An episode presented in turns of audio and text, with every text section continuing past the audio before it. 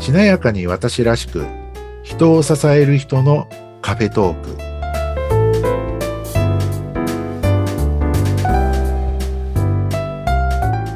こんにちは西川学ですこんにちは、内谷沢子です。今日もよろしくお願いしますよろしくお願いします。さて、西川さん、今回はどんなお話でしょうかはい今回なんですが、はい SNS とかちょっとブログに絡んだような話になるんですけれども、おおー、はい。はいあのまあ、こんなテーマと思っているのがはい。過去の発信が自分に気づきや成長をもたらしてくれるおー過去の発信が自分に気づきや成長をもたらしてくれる。はいおー確かに、そうかも。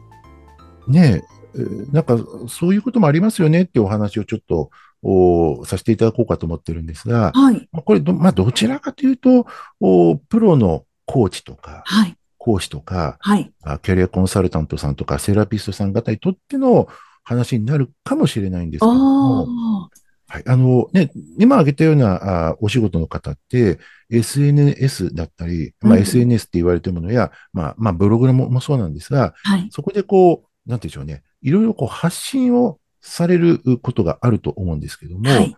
まあそね、発信する内容が自分のこう過去の経験だったりとか、はい。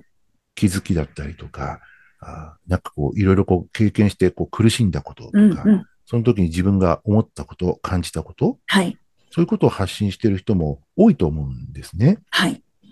それって大事ですよねっていう話になっていくんですが、はい。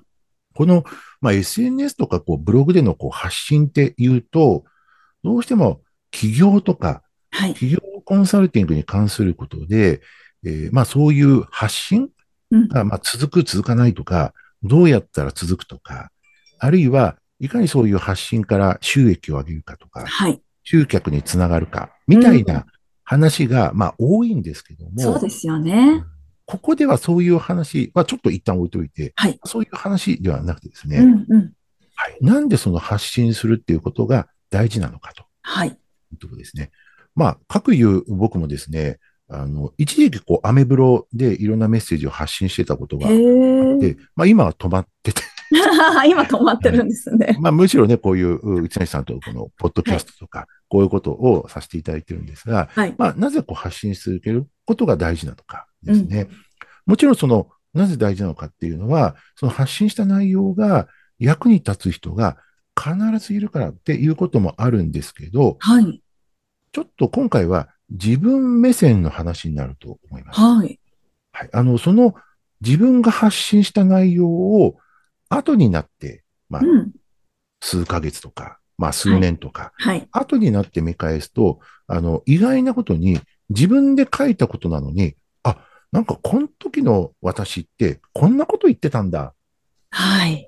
で、えーなんかね、あの、読み返してみると、なんか自分が書いたり発信したものではないように感じることとか、ありますね。ありますよね。あります。あとなんか、書いてることが若いな。 ね。なんか、あれ、まだ、まだまだだなとかね。はい。ぜ、ねうんそそれなんかねこそ勉強したあの、なまあ、まだまだだなとか、心の私はこう、なんか、あのーまあ、う若い勢いでやってたなとか、うん。そういうこともこうあるかもしれないんですが、は意外に、まあでもそんなことも含めてうん、過去の自分が発信したことに、未来の時点であるこう、今の自分はい。が読んでて気づきをもらうこともうん。多かったりするんですよね。はい。ね、なんかこう若さでやってたなとか、うん。よく全然わかんないで言ってたなっていうこともあるにしても、でも、私結構いいこと言ってんじゃんって。今の自分がなんか自信や元気をもらえることってあると思うん なるほどね。うん。ですよね。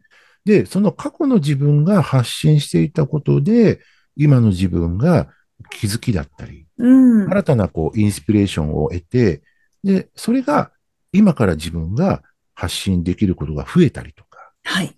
あるいは自信や元気も出て、さらにこの先も続けていけるっていう、そういう力になったりするこすることって少なくないんですよね。はい。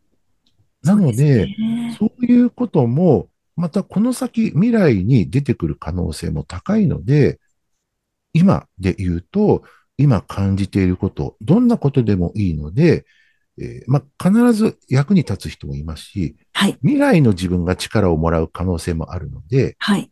今感じていることを、どんなことでもいいので、やっぱり発信し続けるっていうのは大事だし、いいことなんじゃないかなって。いやー、そうだな。もういう発し発信も怠っているので、また耳が痛い感じです ね。なので、なんかね、なんかすごいこと書かなきゃいけないとか、うんあーね、そう思っちゃいがちですけども、あの、まあ、それはそれとしてね、なんか、あの、今、なんか思ってることを、なんかこう発信して書き留めておく、はい。出しておくことで、これを見た、ね、将来の自分が、あの、見返すこともあるかな、とか、うん。ね逆になんか未来の私に向けてっていうことで、えー発信するとか、そんなんでもいいと思うんですよね。なるほどね。うん。うんで、あともう一つなんですが、大事なことなんですけど、過去の自分の発信に、あの、なんか見て、なんか自分がこう凹むとかって。はいいう人もいるかもしれないんですね。はい。あの過去の私はこんなにこう元気だったのにとか、うんうんうんあーこんなにこう生き生きしてたのにとか、こんなこと言ってたのに、みたいな。うんはい。なんかこう、かえって今見ると凹む。へえとかうんなんか今の私、なんかスピードダウンしてんじゃんとか、うんダメじゃんって、あの、思っちゃう方も、まあ、時々いらっしゃるんですけども、はい。あの、それは過去の自分の方が優れていたからとか、うん。過去の自分の方が良かったからあっていうことじゃなくて、はい。今の自分がそれだけ進化成長してきてるからなんですよね、ああ、そっか。いいじゃないですかね。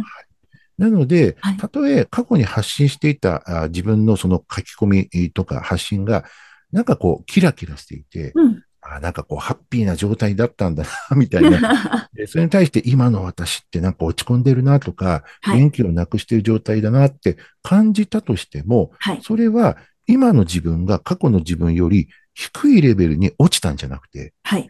あの、進化やこう上昇はこうしてきてて、うんで、その上がったところで下がったんじゃなくて、足踏みしてるというか、おおなるほど。停滞してるというか、ちょっとこう、今、今はこう我慢の時というか、はい今はちょっとこう横へ動いてる状態なんだとはい。いうだけなんですよね。で、そんな状態から過去の発信のキラキラメッセージとか、あの、元気だった発信とか見てると、なんか過去の自分の方が良かったとか、うーん。うんなんかレベルが上だったみたいなあ感じ、感じちゃう人もいるんですが、それは大きな間違いで、はい。はい。自分は確実に成長、進化してきていて、えーその時の自分より確実に上がってるんですけど、はい上がってるところで、まあ、階段でいう踊り場みたいな感じですあ、踊り場。 わかりやすいです。踊り場のところを今動いてるっていう、んそういう。状態にいるだけなので、あの、決して過去の自分うーの発信を見て、今の自分を否定することはやめてくださいねと。うんちょっとそこは違っちゃいますよっていううのんうんうんうはん。ありますね。なんかけ、わかります。 たまにね、過去の発信見て、なんか反対に凹む時とかありますよ ね。えーね、なんか今の自分って、みたいな。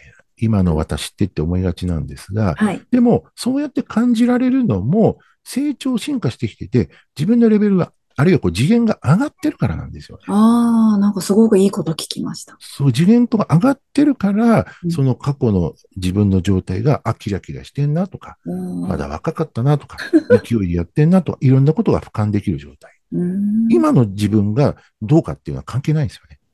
なるほどね。うんうんそ。れは落ち込んでようが、元気だろうが、関係なくて、はい。確実に自分は成長、進化しているんだっていうことは、常に認識しておいてもらいたいなと思います。わかりました。じゃあね、過去の発信もうん、なんかこう、目を伏せずにね、うんこんなことをやってたんだなとかね、こんはない発信してたんだなって、見てね、どんどん成長していきたいなと思います。そうですね。で、ねそこで見て、こうね、新たな気づきとか、なんか感じたことがあれば、またそれを今から発信していくネタにすればいいだけああ、確かにそうですよね。はい。うん、みんな忘れてるしね、同じそうですねこと書いてもね。はい。あるいはね、過去の自分が書いてたことを、もう一回こう引用してきて、昔はこう、こういうことを私発信してましたけど、あーえなるーほど。今改めてこう思います、みたいうなん発信でもいいですし、あ、そういう書き方もいいですあね。全然いいんですよう。ん。はい。あるいは、過去こういうような発信してきたんだけど、実はその後こういうことがありまして、みたいな。うん。はい。あの、いいろいろ紆余曲折はありまして、こんなことがありました、みたいな。でもいいですし。あるいは、そういうことがあって、今こういうふうに考えてます。でもいいんですよね。ああ。もうそれすごく書きやすいかも。そうですね。そうねいえ。う、こう、なんか、人に伝えてもいい赤裸々トークが逆に受けたりするので。そうですよね。はい。うん。わかります。